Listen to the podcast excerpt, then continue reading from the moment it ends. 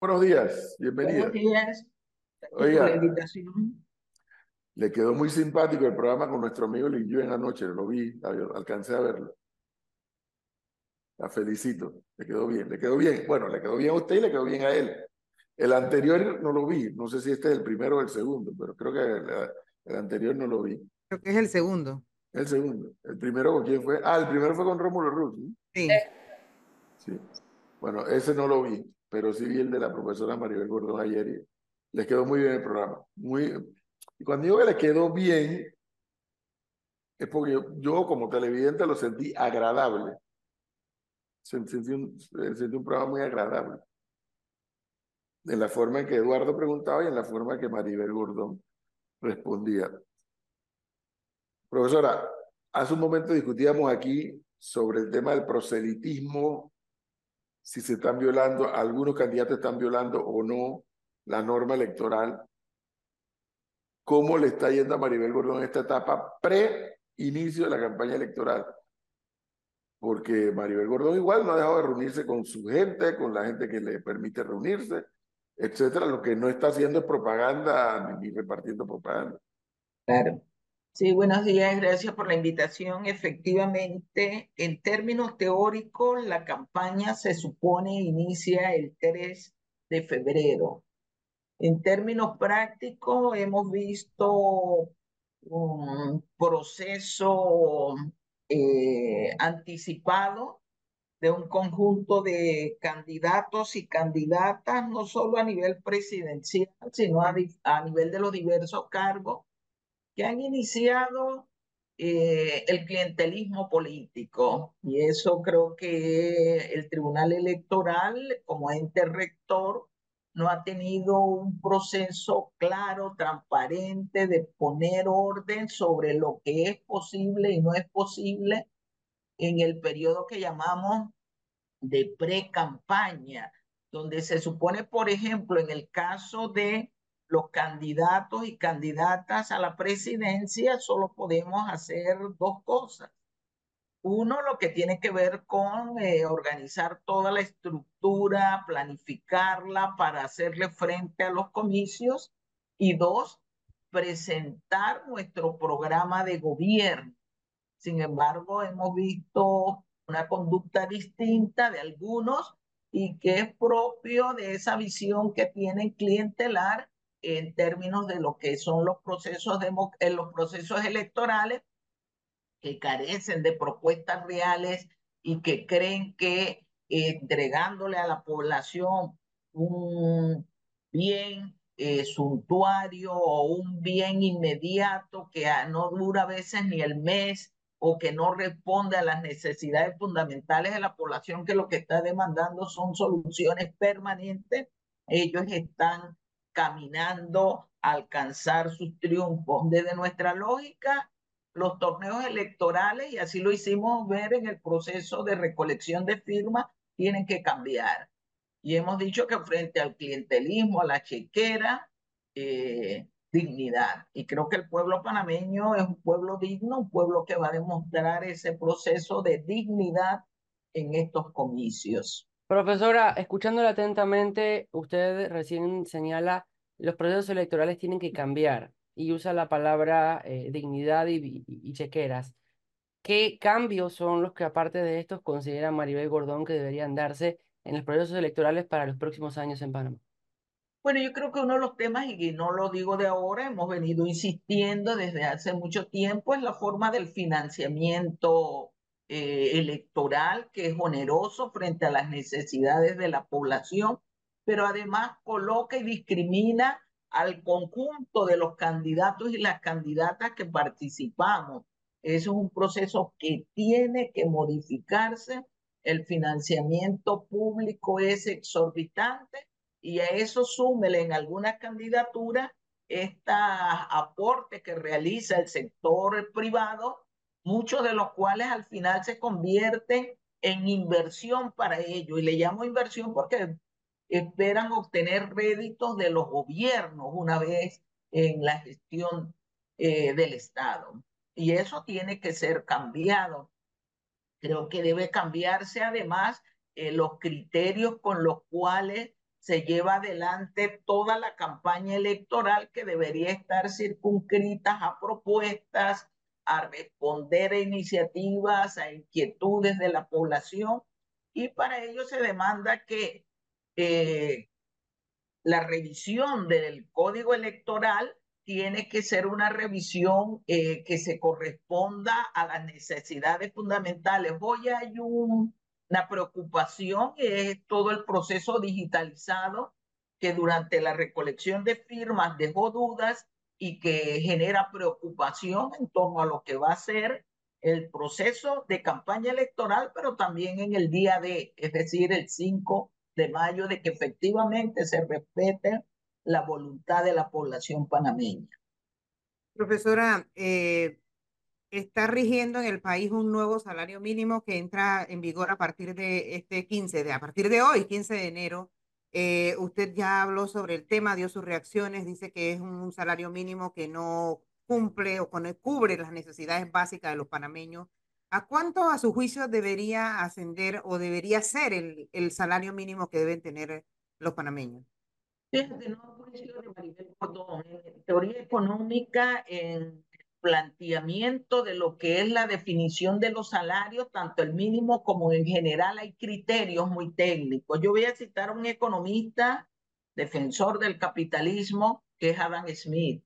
Adam Smith hablaba de mínimo salario para referirse al salario mínimo y lo ubicó en la subsistencia material del trabajador y su familia.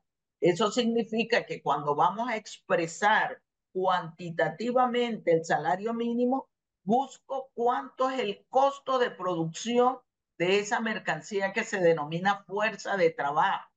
Y cuando se ubica alimentación y otros gastos necesarios. En Panamá, la alimentación, según el Ministerio de Salud, la canasta saludable hace dos años determinada, es decir, que el costo es mayor, 420 con 63 centavos. Si yo eso le aplico el coeficiente de Engel para determinar cuánto cuestan los otros gastos necesarios, eso nos da un total de la canasta básica ampliada familiar para una familia de cuatro integrantes, 1.864 balboas con 20 centavos. Eso es lo que cuesta vivir en este país, en el estricto lógica de lo que vendría siendo la subsistencia material de cualquier panameño y panameña, y eso es lo que explica por qué en Panamá 21.8% de la población vive en pobreza, porque aún trabajando no logra cubrir sus necesidades fundamentales de vida.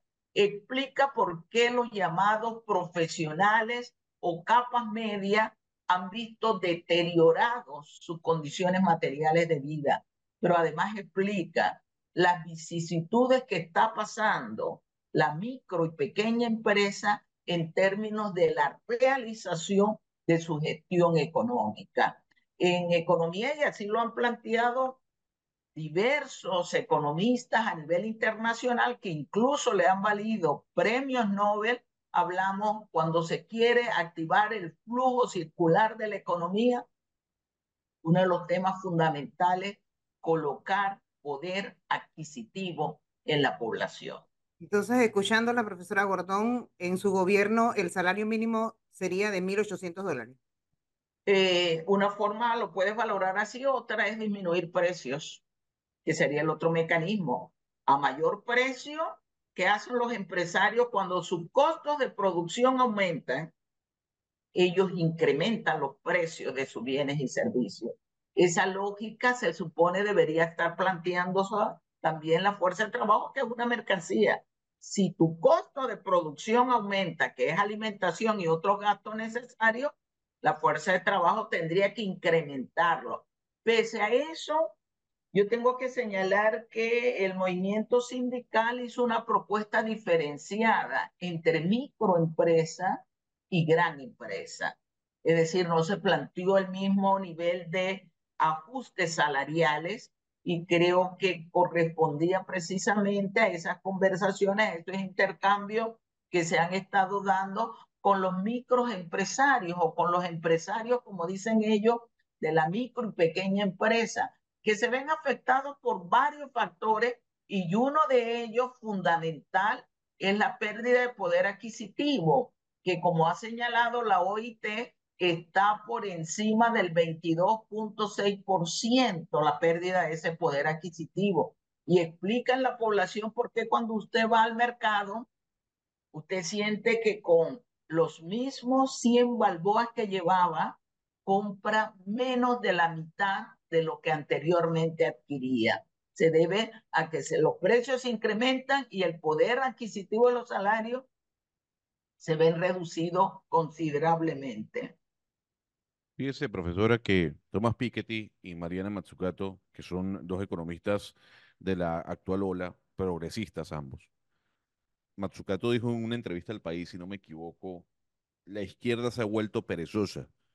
Hay que innovar, hay que invertir, hay que ser como un, em, como un emprendedor, arriesgarse. La consulta es, ¿cómo Panamá, teniendo un gobierno de izquierda, si es que usted llega al poder, puede tomar esa, esa, esa, esa mm, aclaración, más que aclaración, ese discurso de Matsukato y trasladarlo a la realidad? Si usted llega a ser presidenta, esa, esa inversión, ese experimento, ¿cómo sería? Fíjate, la inversión tiene, y lo he señalado con mucha antelación, la inversión en Panamá tiene que estar en función del desarrollo nacional y social. Uno de los elementos que nosotros hemos señalado y que abarataría el costo de la canasta básica de alimentos es una inversión productiva. Y dentro de la inversión productiva, un énfasis claro en lo que denominamos la producción de alimentos, la transformación de alimentos, hemos planteado la necesidad de impulsar la agroecología que mantiene una relación coordinada entre naturaleza, preservación de la naturaleza y posibilidades de producción.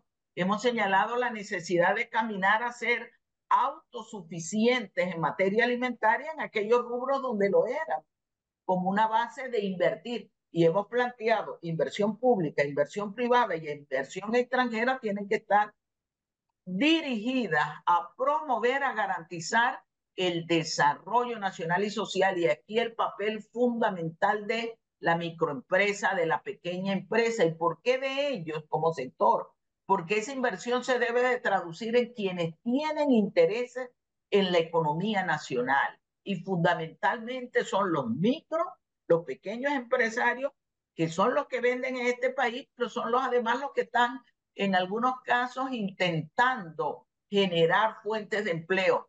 Ahora, a veces hablamos de emprendimiento y hoy hay todo un debate en la economía internacional, precisamente si son emprendimientos la mayoría o son autoempleos. Claro, pero ahí, profesor, un momento porque ella menciona algo sobre este punto que es interesante. Tiene que ver con lo que significa para una economía la pequeña y mediana empresa. Para Panamá creo que representa más del 70% de la economía, eh, eh, todas las empresas que están sumergidas dentro de las pymes. Pero también es cierto que América Latina, no solo Panamá, América Latina, ha diseñado unas políticas económicas sumamente proteccionistas que llevan de alguna u otra manera a que esas pequeñas empresas tengan que pagar un alto porcentaje de impuestos. Hacer empresa en Panamá es muy complicado, no solo por el burocratismo, sino por los impuestos que el pequeño empresario tiene que pagar para poder establecerse. La consulta es, usted llegando a la presidencia, quisiera plantear una reforma fiscal o tributaria, como usted la quiera llamar, para el beneficio de estas pequeñas y medianas empresas? Así es, en nuestra propuesta está caminar una reforma tributaria, no en el sentido de crear más impuestos, ni aumentar impuestos, sino en el sentido de pasar de una política tributaria hoy de carácter regresivo a una de carácter progresivo. Y en el caso de la microempresa, es uno de los planteamientos, y micronegocios, es uno de los planteamientos que hemos hecho, la necesidad de diferenciar las tasas impositivas en el sector de los empresarios en términos de lo que es la pequeña la mediana y la gran empresa, porque al homogenizar tasa, tú creas inequidades. Y se supone que a quien queremos fortalecer es a ese sector que tiene los intereses en la economía nacional y por ende la micro y pequeña empresa. Creo que debe haber allí un sistema también de carácter totalmente progresivo y es uno de los planteamientos que tenemos en el plan para la vida digna, tanto en la relación consumidor o personas naturales, personas jurídicas, como en la relación de las dentro de las personas jurídicas o de los empresarios, también caminar hacia la progresividad. Yo creo que eso beneficiaría porque las microempresas, uno de los problemas que tienen a veces para su formalización es precisamente todos los obstáculos que se les pone eh, frente a determinadas condiciones y una de ellas es lo impositivo, que le no les permite la formalización en el mercado. La parte que estoy tratando de descifrar del planteamiento de la profesora Maribel Gordón, candidata a la presidencia de la República.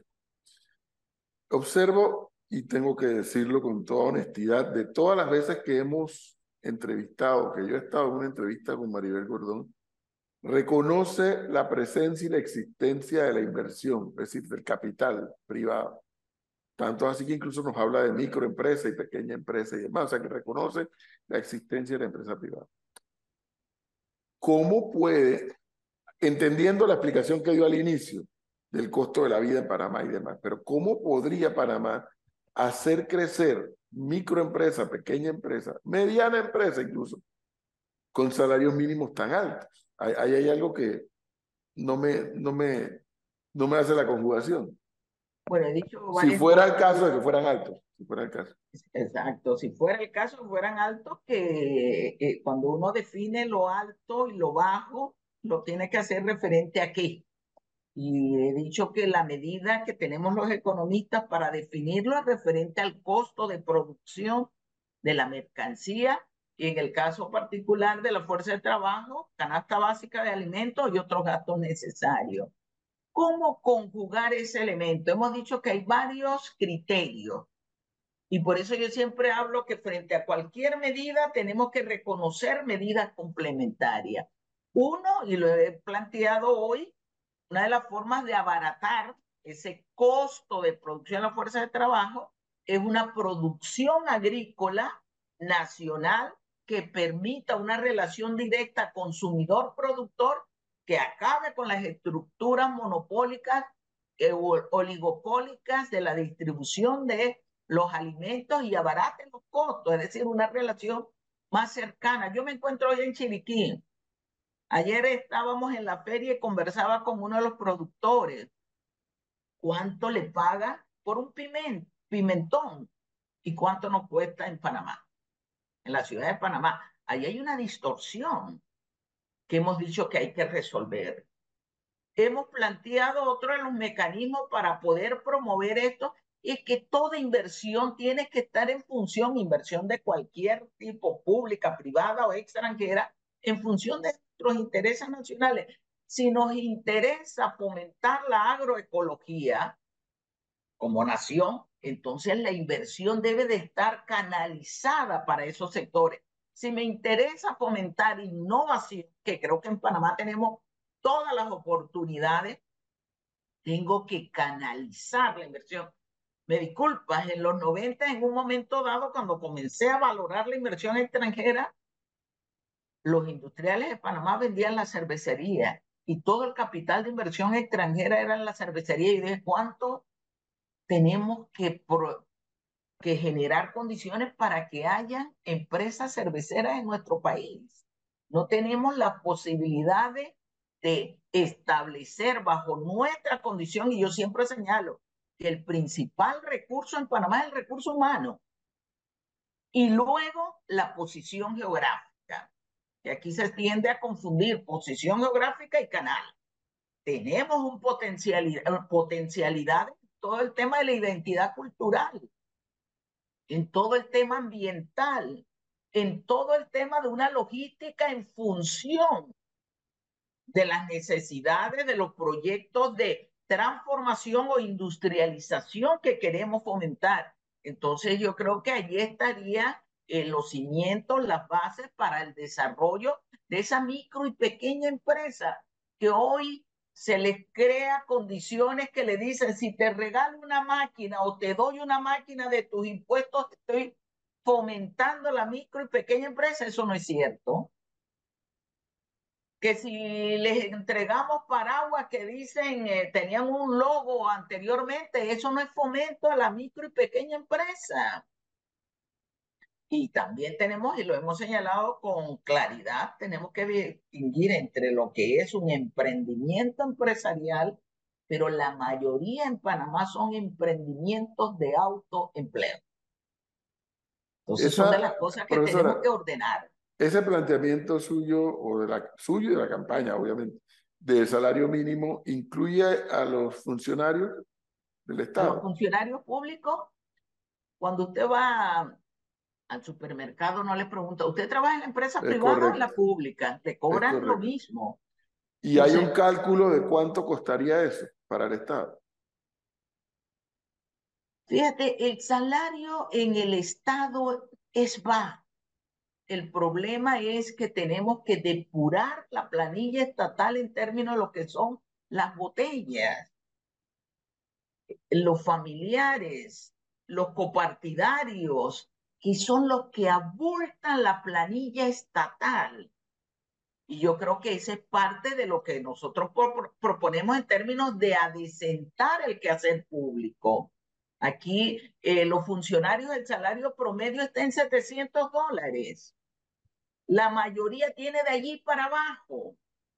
Yo les decía, creo que en alguno de los programas que me invitaron, los profesionales tienen salarios eh, en términos del 1.9% mayores al a 3 mil dólares.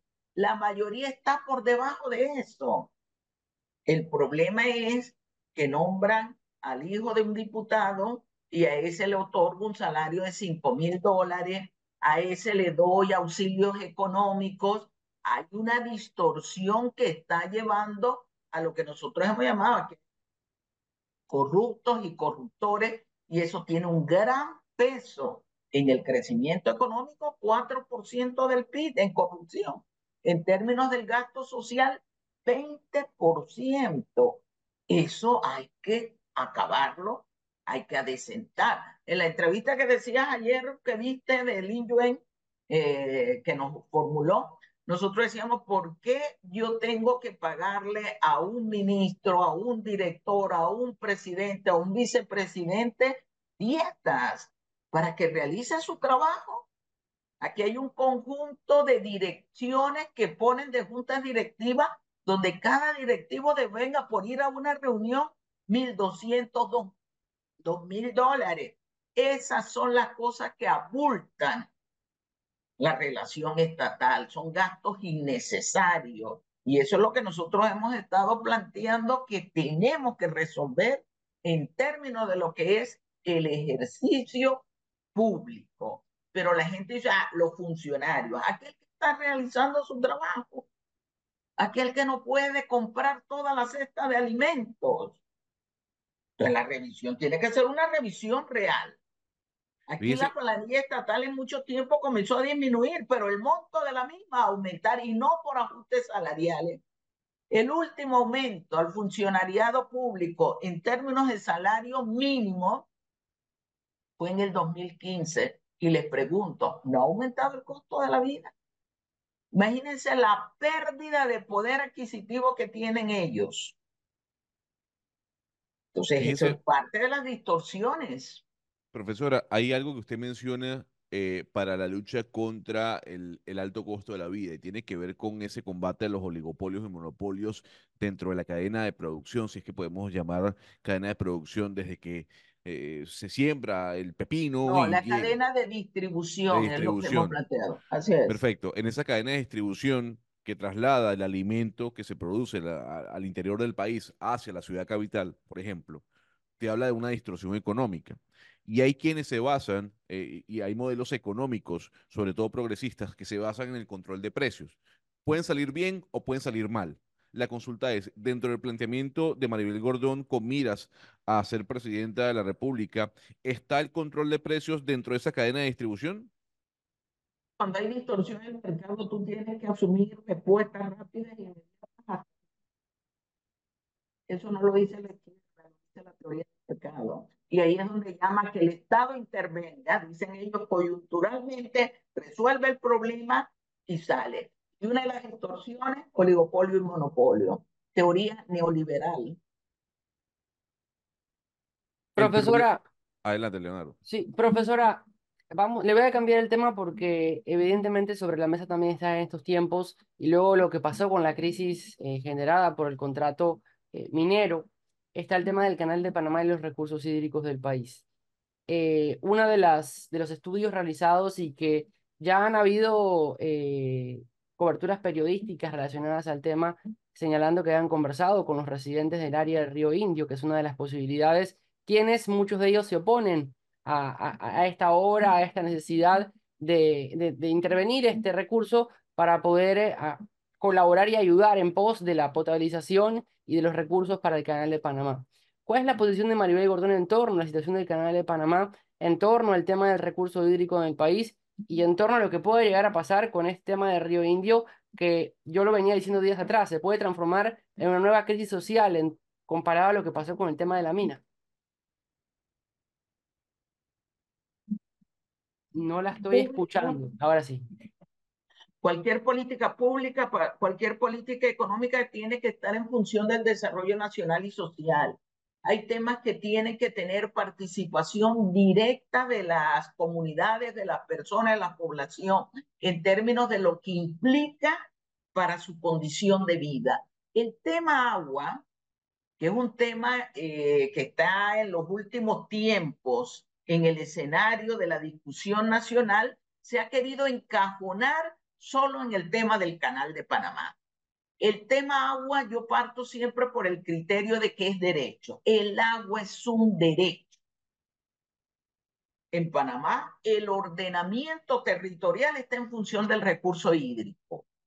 Tenemos una tecnología que estamos potencializándola en términos de la posición geográfica, que es el canal. Cuando en el, aquí en el 2006 se discutió la ampliación del canal, quienes vendieron el proyecto decían, no vamos a requerir. Con el Latina resolvemos el problema. Posteriormente, ellos reducen la cuenca del canal. Hoy están planteando nuevamente el tema en función del canal y vuelve a la palestra Río Indio. En el 2006, y está en los escenarios, en los documentos que presentamos, nosotros dijimos le están mintiendo a la población. Como en efecto, en, tema, en el tema del recurso hídrico, yo creo que hay que tener una discusión de las prioridades del uso del agua. Porque en medio de este escenario también está el agua para consumo humano el, el acceso al agua potable de la población. Entonces es un tema que tenemos que abordarlo como nación, en una discusión profunda. Yo siempre he dicho, el canal de Panamá es un activo de la economía panameña.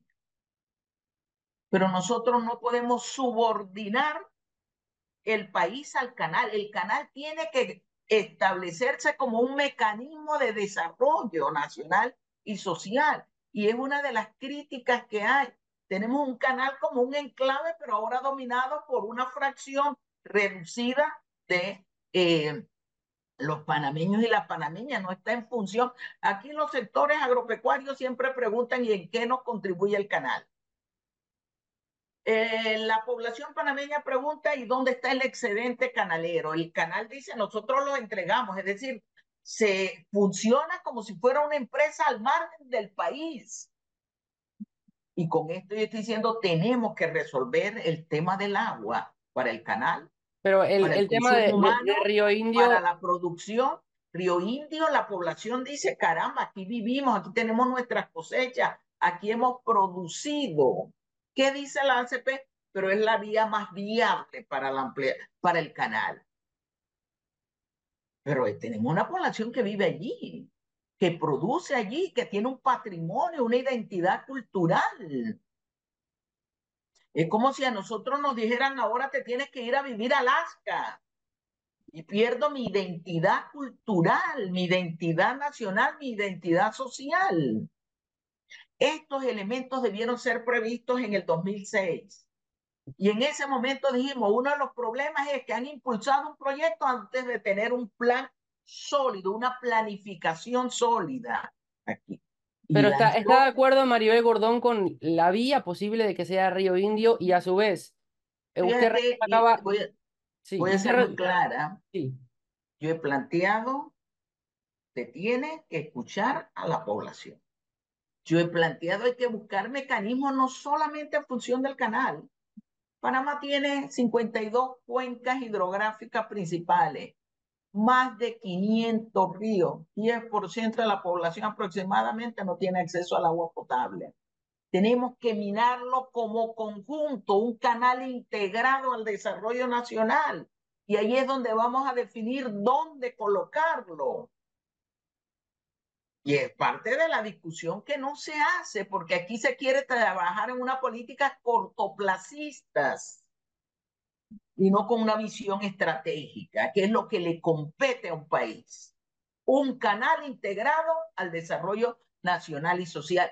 Si eso es así, tenemos que establecer los criterios para los cuales uno de los principales insumos que tiene el canal, que es el agua, sean atendidos. Pero yo no puedo decir ahora, bueno, como Río Indio es más factible el canal, la población de Río Indio que vaya a ver qué es lo que hace. Hay que hacer una discusión nacional. El problema es que aquí se le teme a las discusiones nacionales, a construir la visión estratégica del país.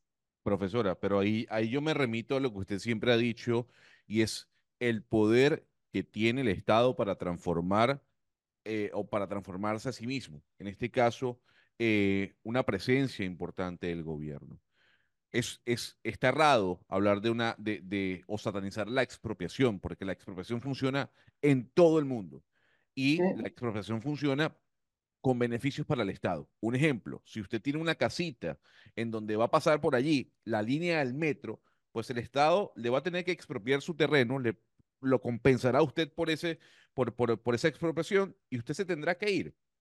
En este caso, en este caso, el Estado tomando en cuenta el beneficio que hay de 4 millones de ciudadanos, que somos un panameño, frente a 2000, dice, oiga, es que en ese terreno se va a beneficiar el país entero. Nosotros podemos expropiar y trasladarlos hacia otro punto. La pregunta ahí es, ¿no sería facultable dentro del derecho expropiar esos terrenos pagándole a esos ciudadanos lo que valen sus terrenos, sus tierras? Vuelvo, insisto, en política pública que debe estar en función de intereses nacionales, yo tengo que conversar con esa población, yo tengo que establecer lo que llamamos un análisis multicriterial, entendiendo que hay varios sectores y lo que siempre debe prevalecer es el interés colectivo, el interés de la población por encima de los intereses privados. Hecha esa discusión, ¿Qué es lo que me debe colocar? ¿Es la mejor ruta eh, Río Indio? ¿Hay otras alternativas? ¿Qué otras cosas podemos hacer? Hoy la tecnología ha avanzado mucho. Fíjate, aquí en el 2006, un ingeniero que ahora se me escapa el nombre, murió, pero estuvo en todo el debate y decía, solo con colocar la carga que vienen en los buques, de otra manera se amplía las posibilidades del traslado de la mercancía y Panamá gana por la cantidad de mercancía que se traslada. Fue una discusión que no se quiso hacer. Yo creo que se planteó en su momento, a eso es lo que estamos apelando, a una discusión seria con carácter nacional, donde la toma de decisiones tiene que pasar por la población. Ese Estado tiene que representar los intereses de las mayorías, tiene que poder tener las capacidades para que en el análisis se busque la respuesta necesaria, la respuesta correcta a favor del desarrollo nacional y social. Y eso es lo que nosotros hemos estado planteando. Aquí se dice en favor del desarrollo nacional y dónde queda esa lógica del desarrollo nacional concentrado en las empresas transnacionales, en las gran empresas, ¿dónde queda?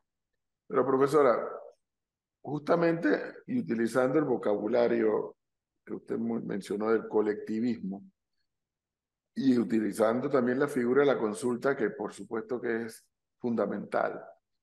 No hay que, no hay que tener una bola de cristal, si existiera, para saber que si no todos, buena parte de los moradores de las áreas afectadas por los propuestos embalses se van a oponer. Algunos a lo mejor no, algunos dirán, bueno, si me indemnizaron bien, listo, me voy, otros a lo mejor se opondrán. Pero, pero, se nos ha explicado hasta la saciedad que parte del problema es que más allá de la operación del canal,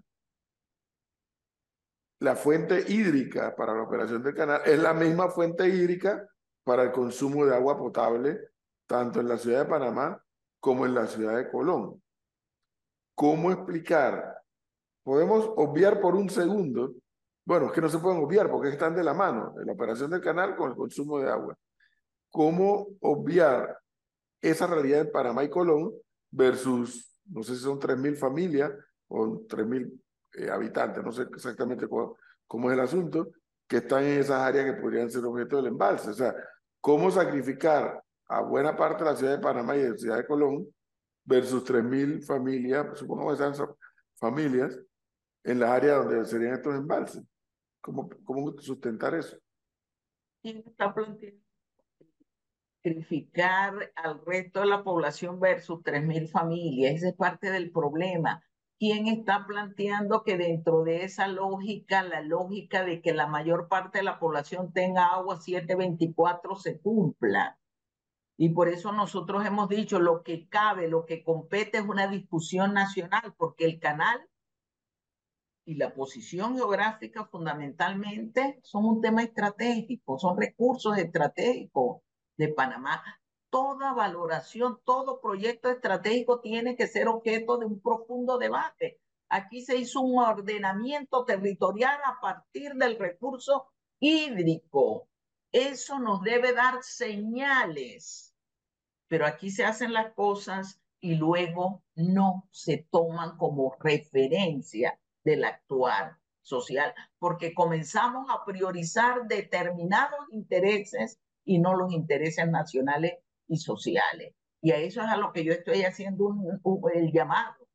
Debe haber un proceso profundo de discusión, de análisis, donde la población, porque en el lugar donde viven no es solamente el lugar donde residen, es el lugar donde producen. ¿Qué otras expectativas de producción, de acciones económicas podemos tener allí? Nosotros sí hemos, hemos planteado algo que no se hace en este país, y es que cuando yo voy a ejecutar un proyecto, a de tomar una definición sobre actividad económica, yo tengo que hacer costos de oportunidad. El costo de oportunidad significa valorar todos los posibles proyectos en el marco de un espacio, en el marco de unos recursos, en el marco de una inversión, pensando en país.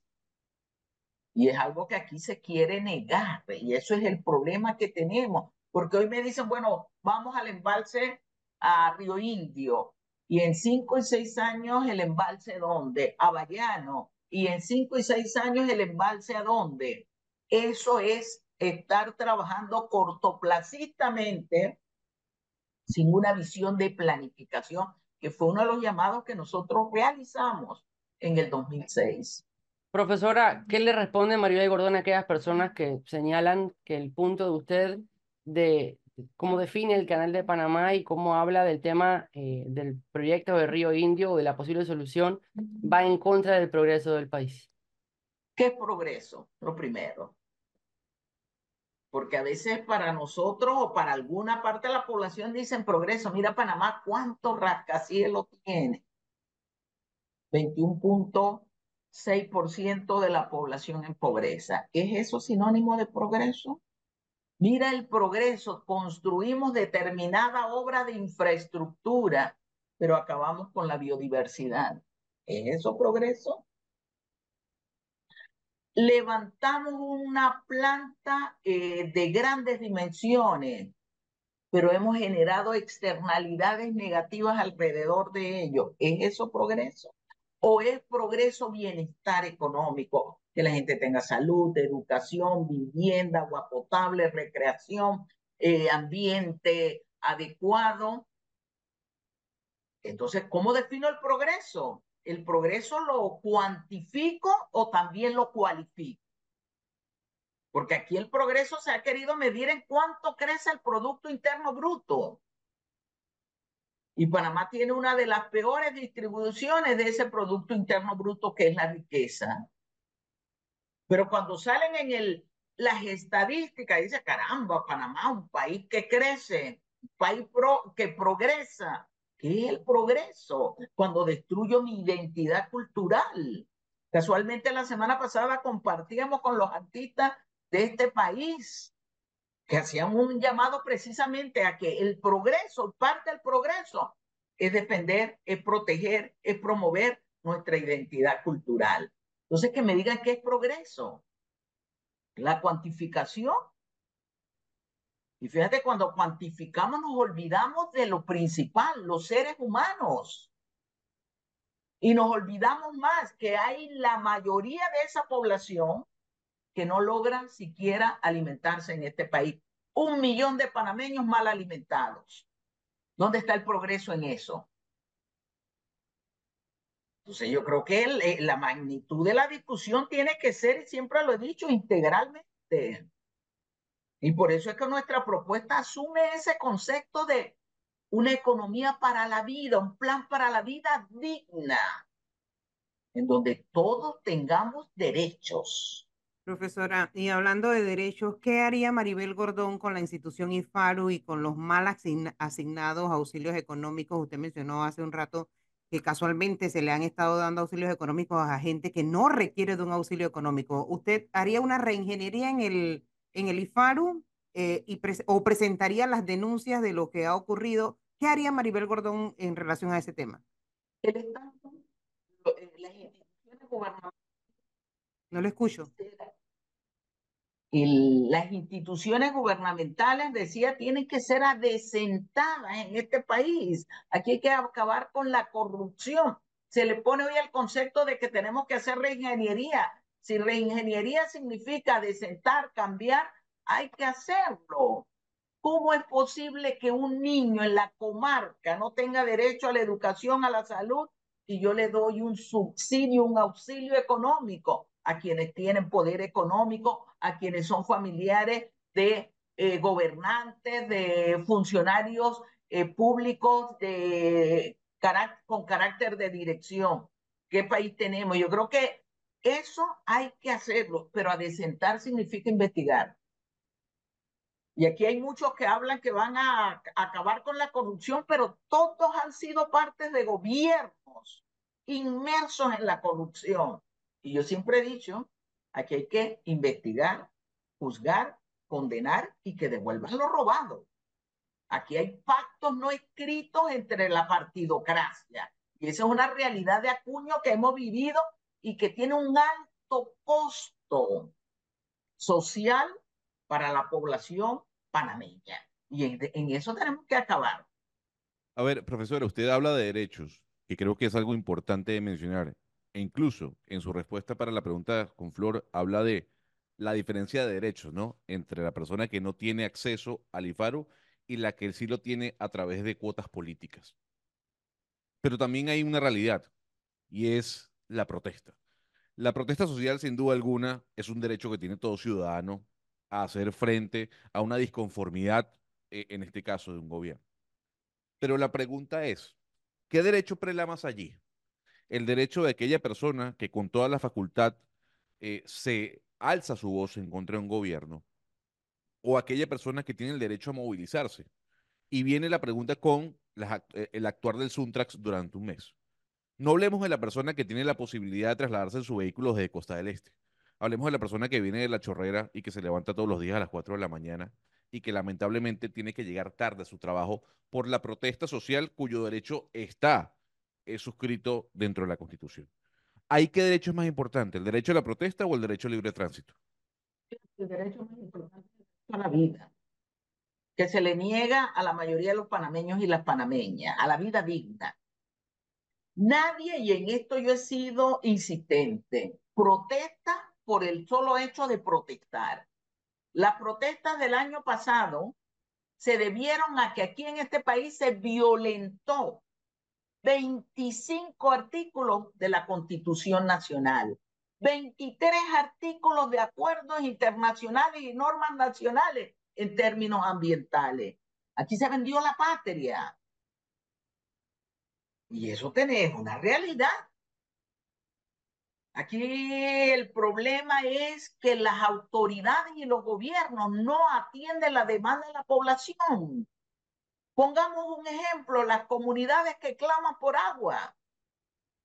La comunidad lo primero que hace es ir a su autoridad. No le resuelve. Lo segundo que hace es ir al IDAN, enviar una nota, espera pacientemente, no le resuelven. La comunidad, cuando ve que no se le resuelve sus problemas, acude al ejercicio de manifestarse. Y en ello uno de los métodos ha sido trancar para que los vean. Porque Claro, pero- pero- acude pero entonces, eso- espérate, déjame terminar. Allí acude los medios de comunicación social. Allí hacen entonces lo- en los simulacros de que van a atender. Porque aquí los gobiernos prefieren mandar a la fuerza pública que resolver el problema. ¿Se pudo evitar lo del año pasado? Sí. Así como en uno, dos, tres aprobaron la 406, que la población le había dicho que no era lo que se quería, ellos pudieron resolver quién es el responsable de esa población en la calle. Ok, tomando en cuenta esa premisa de que usted dice que aquí el, responsable es el gobierno frente al poco actuar ante las demandas de parte de la población. Le traigo otro ejemplo. El señor Saúl Méndez ha dicho, y Suntrax, que pueden llamar o ir a una huelga nacional, que incluye en e- e- esta huelga nacional tranques de vías, por una relación que tiene Suntrax con la caja de ahorro. Allí, ¿qué tiene que ver el ciudadano del común en una relación entre dos que al final se va a ver afectado su movilidad eh, por las calles de la ciudad de Panamá si se decide trancar las vías? Por eso digo, aquí el derecho de la protesta social válido prela más que el derecho a la movilización de aquella persona que necesita llegar temprano a su trabajo, en este caso por un debate o una disputa entre dos personas. Fíjate, y eh, yo eh, creo que es importante que hayas traído a colación esto, porque aquí lo que está de por medio es la seguridad jurídica de los cuentavientes, algo a lo que no le estamos prestando atención. ¿Cómo es posible que los organismos y la propia caja de ahorro digan no tienen nada nefasto o algo ilícito en los depósitos, pero digan yo no te quiero. Mañana te lo pueden hacer a ti, mañana se lo pueden hacer a las organizaciones de iglesia, mañana se lo pueden hacer a las empresas. Que sea una institución la que te digan yo me abrogo el derecho de tenerte o no tenerte. Eso implica un tema más allá del Suntra Caja de Ahorro. Implica un tema de seguridad jurídica. ¿Dónde está la seguridad jurídica de los cuentavientes? Mañana te digo, no quiero por una razón política y no de carácter financiero, no de carácter legal, y te lo pueden hacer a ti, se lo pueden hacer a Edwin Cabrera, me lo pueden hacer a Maribel Gordón, y nosotros resulta ser que no tenemos derechos. Cuando ellos han utilizado nuestros recursos, nuestros depósitos, para colocarlos y ganar. Y yo creo que el tema es más profundo de cómo se quiere ver. Y es parte de la discusión que hay que tener en este país. Se dicen que es un país de derecho y dónde está el derecho nuestro. Y es lo que está pasando y por eso varias organizaciones, no solo sindicales, se han pronunciado. Porque esto es lo que quieren implementar Y eso es nefasto, es peligroso. Hoy ustedes lo pueden ver como un problema el Sunterex, pero no es así. Y eso atenta contra todos los derechos, incluyendo el derecho a organización. Eso atenta contra el derecho de los panameños que tienen esos 100 dolitas en un banco. Bueno. Eso atenta contra las empresas también. Y creo que las han vivido, Porque en algunos una, casos por decisión política. porque es una relación es privada, profesora. Ya no- no, aquí nos lo han explicado hasta la saciedad. La relación que yo tengo con él o los bancos es una relación privada. Y cuando firmé el contrato hay una línea allí que dice el banco se reserva el derecho. Lo que pasa es que, bueno, hay gente que tiene capacidad de gritar, de cerrar calles y demás, y hay otros que dicen, bueno, si no me quieren tener a mí de cliente, no, pueden- no, no me quieren tener de cliente. Pero es parte de las reformas que hay que hacer. Usted, ¿cómo en una relación de dos partes solo uno tiene derecho y el otro no? El derecho Ese que yo tengo a recibirte como cliente o no, profesora, a tenerlo o no Ese como cliente. tema. Claro, pero y- ahí, ahí, profesora, con lo que dice, eh, con lo que dicen el, profesor Edwin es, ¿qué culpa? ¿Qué culpa tiene la persona que viene de Arraiján a su trabajo y que necesita llegar temprano? Que también forma parte de ese pueblo, ese pueblo Así es. abandonado. Entonces, ahí uno no se entiende, oiga, pero es, es, esa protesta que estamos haciendo por un desacuerdo entre privados, por un acuerdo privado, oiga, esta persona necesita llegar temprano a su trabajo, ¿por qué no se le da el derecho de hacerlo? Fíjate, cuando la gente tranca y efectivamente incomoda, no lo niego, te genera algunas dificultades, al final llegas, eh, eh, tarde a veces, pero llegas y traes incomodidades. Pero yo insisto, aquí no es una relación y discusión entre privados. Aquí el problema está siendo trasladado más allá y tenemos que verlo con luces de largo plazo. No nos podemos quedar en la inmediatez, Bueno, en lo nefasto que se está haciendo, en los precedentes que se están eh, desarrollando en este país. Y yo creo que eso es peligroso.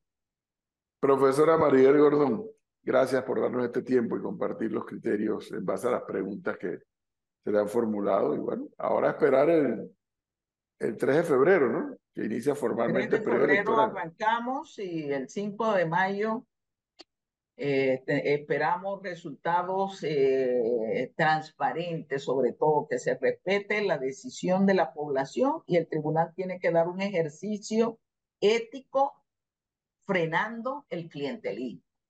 Bueno, por acá tendremos varias veces más desde febrero hasta antes del 5 de mayo a la profesora Maribel Gordón. Gracias, profesora, que esté bien. Gracias por la invitación. Gracias por atendernos.